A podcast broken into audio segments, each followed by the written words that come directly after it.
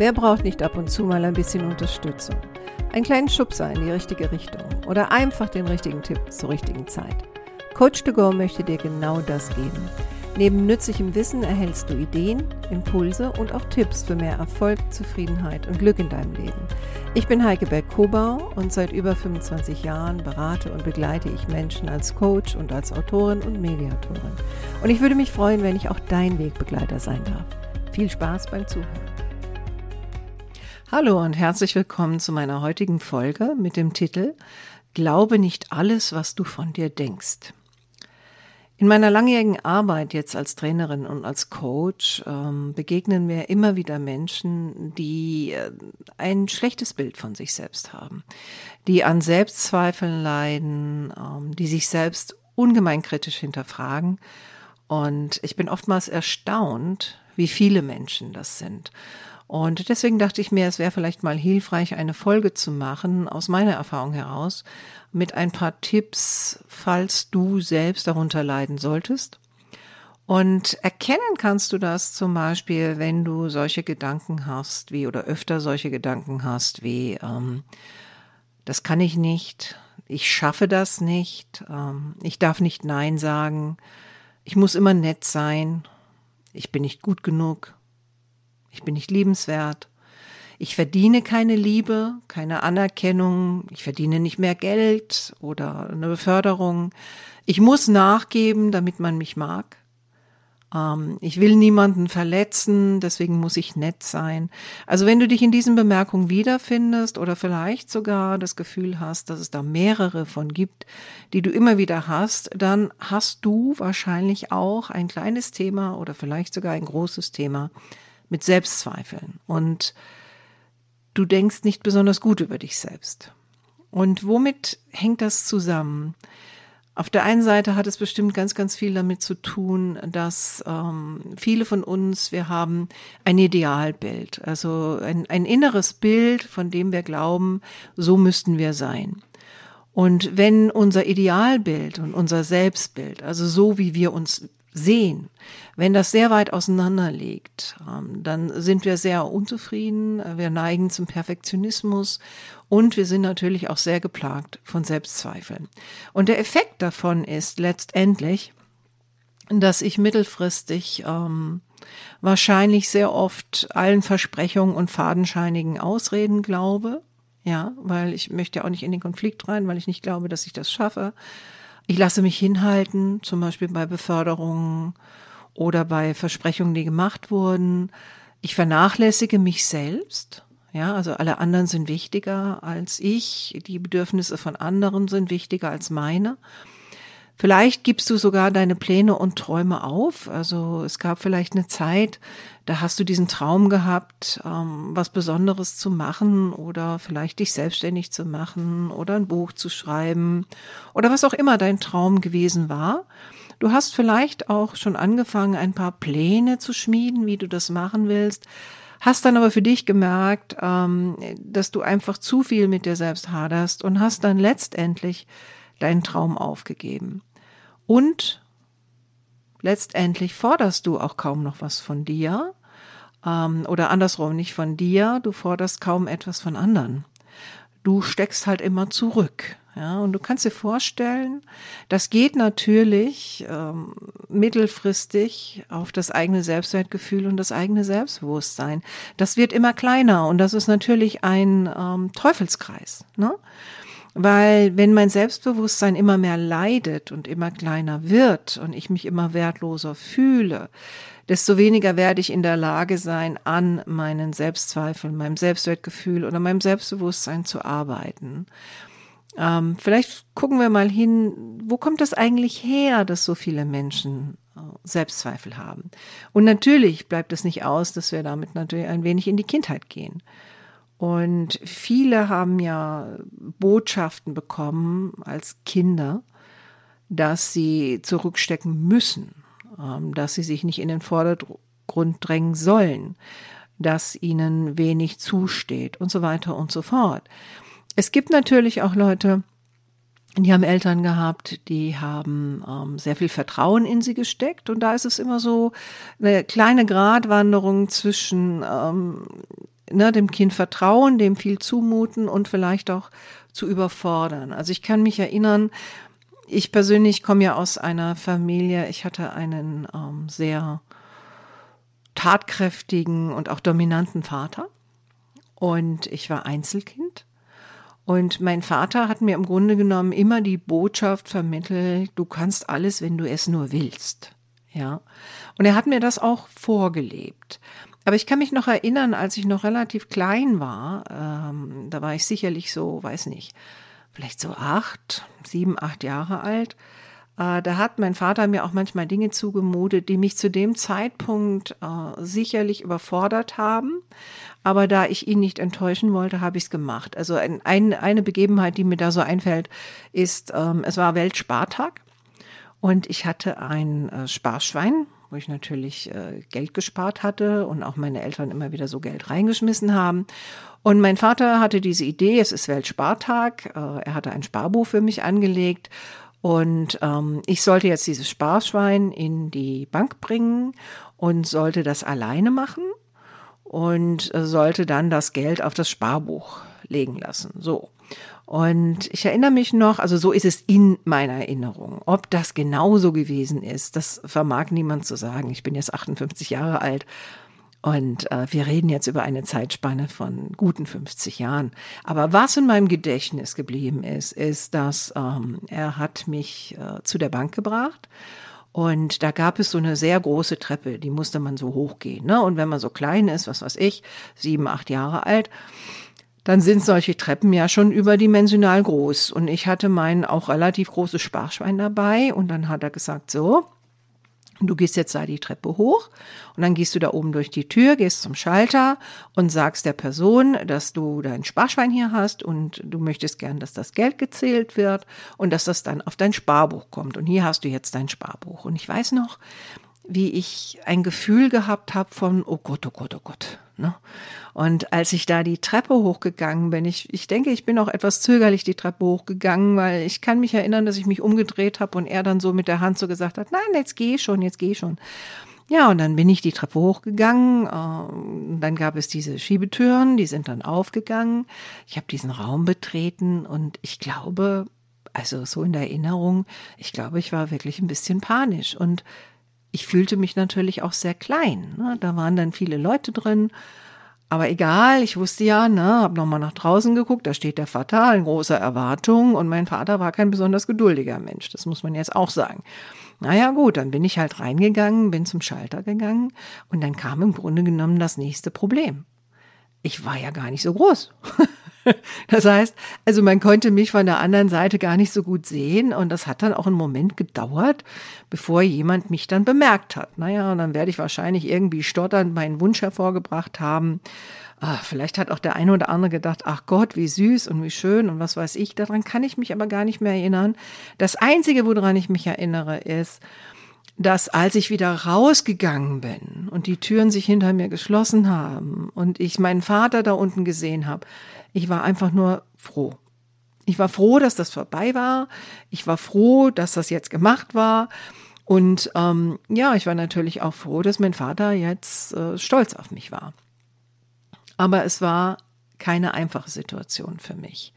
Und solche Situationen, die haben sich auch durch meine Kindheit gezogen. Jetzt muss man dazu sagen, wir sind sehr viel umgezogen. Ich bin äh, mehrere Dutzend Mal umgezogen. Ich habe ähm, zwölf Schulen und zwei Universitäten hinter mir. Es gab immer wieder Situationen, wo ich äh, mich an einem Platz befunden habe, der mich im Grunde genommen überfordert hat zu dem Zeitpunkt. Aber dadurch, dass mein Vater halt immer gesagt hat, du schaffst das oder gar nicht so große Betonung darauf gelegt hat, dass das jetzt schwierig ist, war ich halt immer wieder in der Situation, mir selbst zu sagen, okay, ich schaff das, ich, ich komme da durch. Ne? Und das ist sicherlich eine Regel, die trägt mich auch heute noch durchs Leben. Nämlich, ich weiß, dass ich Dinge schaffen kann und ich weiß, dass ich Dinge durchstehe und ich habe sehr, sehr viel erlebt schon in meinem Leben was ja zwangsläufig meistens auch so ist, wenn man mein Alter erreicht hat. Vielleicht bei mir ein bisschen mehr als bei anderen mit diesen ganzen Umzügen und so weiter und in vielen verschiedenen Ländern gelebt zu haben. Das hat mich natürlich geprägt. Und jetzt bin ich konfrontiert immer wieder mit Menschen, ähm, das erinnert mich so an dieses Erlebnis, nur dass die halt mittlerweile erwachsen sind. Und was kann man jetzt tun? Also wenn du für dich zum Beispiel merkst, ich bin, gehöre eigentlich auch dazu. Ja, ich bin, ich hadere immer mit mir selbst. Ähm, ich stelle meine eigenen Kompetenzen in Frage. Ich möchte das aber nicht mehr. Ähm, ich möchte anders mit solchen Situationen umgehen. Äh, den ersten Tipp, den ich dir geben kann, ist, ähm, wenn du diese inneren kritischen Stimmen hörst, hör mal genau hin. Was sagen diese Stimmen? Und dann frage dich mal, sind das eigentlich wirklich meine Glaubenssätze? Also man nennt das ja auch einen Glaubenssatz. Ne? Das sind Sätze, die glaube ich.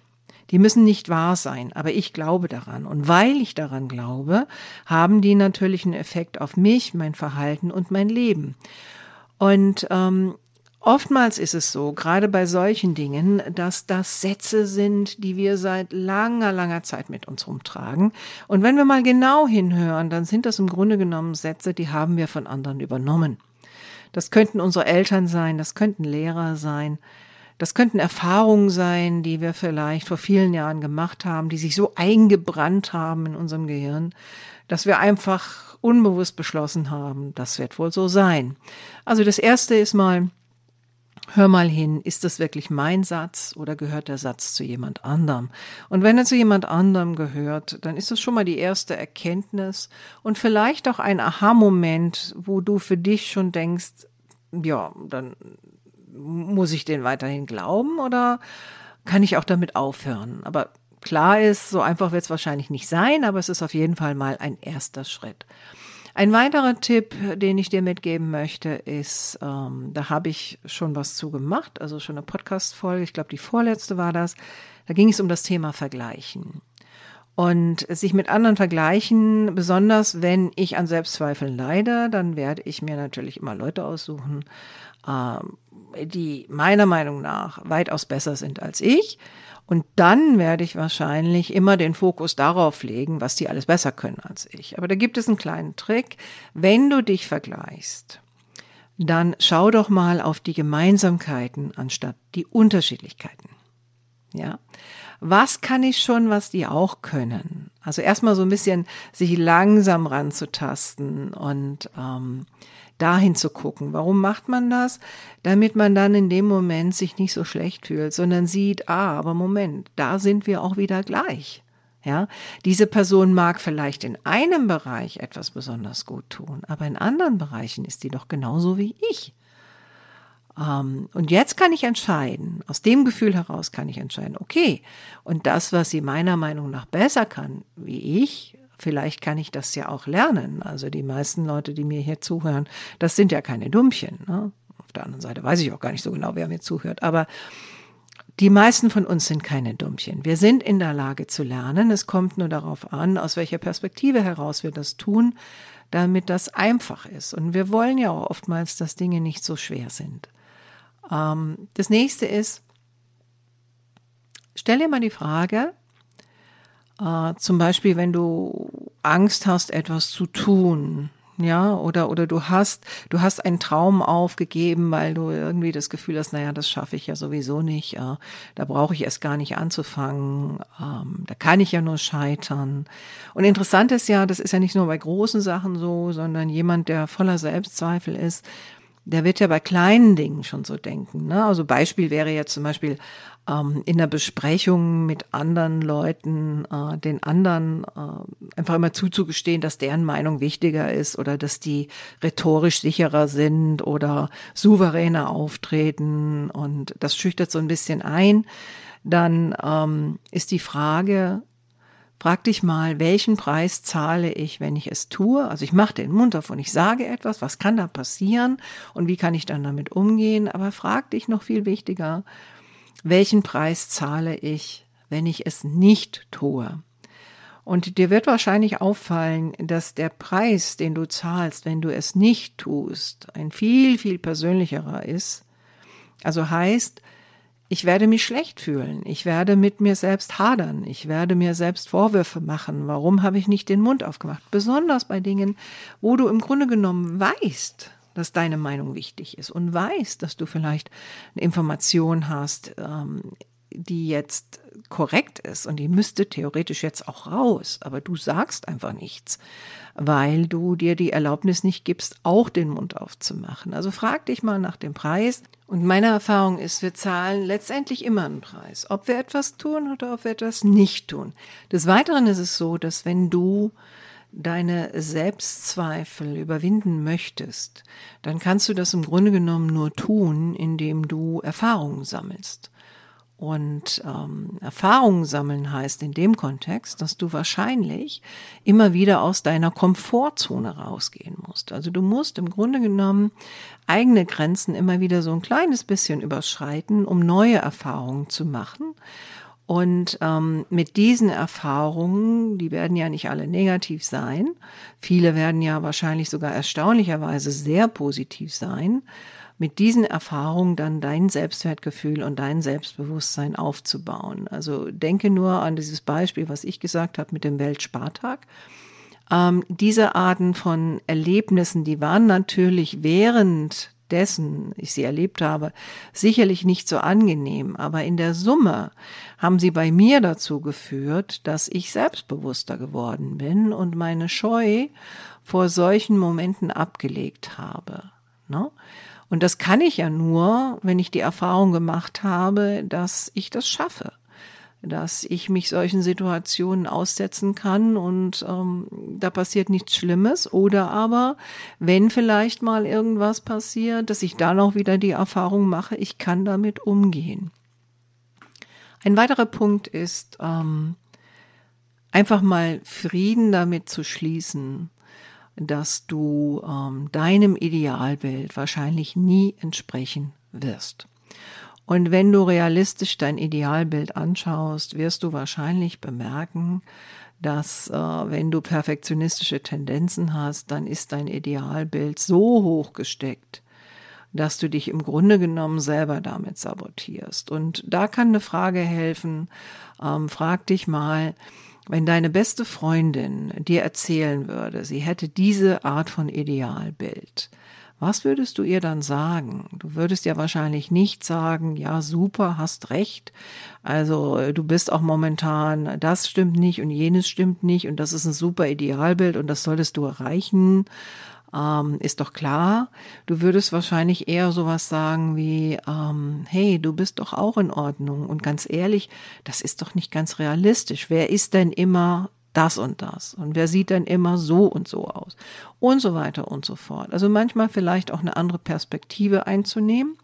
Und für die pragmatische Umsetzung bei sowas ähm, hilft es immer, wenn du zum Beispiel äh, dir etwas Größeres vornimmst, äh, das Ganze in kleine Schritte runterzubrechen und schnell damit anzufangen. Also je länger du wartest, aus deiner Komfortzone herauszugehen, ähm, desto mehr Gründe wirst du innerlich finden, es nicht zu tun äh, desto mehr andere Dinge werden dich ablenken. Also man kennt das ja, ne? bevor man anfängt, etwas zu tun, wo man äh, unsicher ist, da räumt man lieber schnell mal die Wohnung auf oder putzt mal die Fenster. Ich meine, die Wohnung ist nie so sauber wie bei Terminen, vor denen man sich ein bisschen fürchtet. Nicht? Oder Aufgaben, die man, äh, wo man sich überfordert fühlt. Das auch mal so ein bisschen zu berücksichtigen. Ja, das wären so die Tipps für heute. Es gibt ja auch sehr gute Bücher zum Thema. Ich bin ja immer jemand, der so Bücher empfiehlt. Es ist jetzt gerade ein neues Buch rausgekommen von meiner sehr bekannten Kollegin Sabine Askodom. Das heißt Queen of Fucking Everything. Ähm, so kriegst du, glaube ich, das Leben, was du verdienst oder so ähnlich heißt das. Das ist auch teilweise autobiografisch und da geht es auch stark darum, ähm, aufzuhören, sich selbst zurückzustellen, ähm, gnädiger mit sich selbst zu sein und einfach die Dinge im Leben zu erreichen, die man im Grunde genommen gerne erreichen möchte äh, und nicht so sehr an sich selbst zu zweifeln. Also das kann ich auch empfehlen. Es gibt durchaus auch viele Videos auf YouTube, ähm, wo Leute über das Thema Selbstzweifel überwinden sprechen. Ähm, ein anderer Kollege von mir, Martin Berle, hat einen interessanten Aspekt als Video, nämlich da heißt es, wie Selbstzweifel ihnen helfen. nicht Selbstzweifel überwinden, sondern nutzen. Also da geht's dann halt auch darum, ähm, den Aspekt der Persönlichkeitsentwicklung auch im Selbstzweifel zu sehen. Ne? Also wo, wo kann ich ähm, für mich noch dran arbeiten, wo kann ich mich entwickeln. Ähm, Selbstzweifel zeigen mir auch gewisse Dinge auf, wenn sie nicht ausschließlich dazu dienen ähm, oder ausschließlich den Effekt haben, dass sie mich lähmen. Also grundsätzlich ist der Tenor ja immer der gleiche bei mir, bei ihm sowohl als auch bei Sabine Askodom, nämlich ähm, das ist, kann alles normal sein, dass man diese Sachen hat. Die Frage ist immer, was mache ich damit? Ne? Ähm, bringt mich das voran, wenn ich die Information, die da drin steckt, nutze? Oder lähmt es mich? Und wenn es mich lähmt, dann heißt es natürlich, wie komme ich da raus? Und da hoffe ich doch, dass dir einige meiner Tipps geholfen haben und ähm, ja, würde mich freuen auf Kommentare oder Mails oder Geschichten, wie es dir ergangen ist oder wie es dir ergeht mit deinen Selbstzweifeln. Ich freue mich immer über Rückmeldungen. So, für heute war es das mal. Ich wollte ja keinen Podcast machen, der länger als 20 Minuten ist und das habe ich jetzt gerade kurz überschritten. Mach's gut und bis zur nächsten Folge. Alles Gute, deine Heike.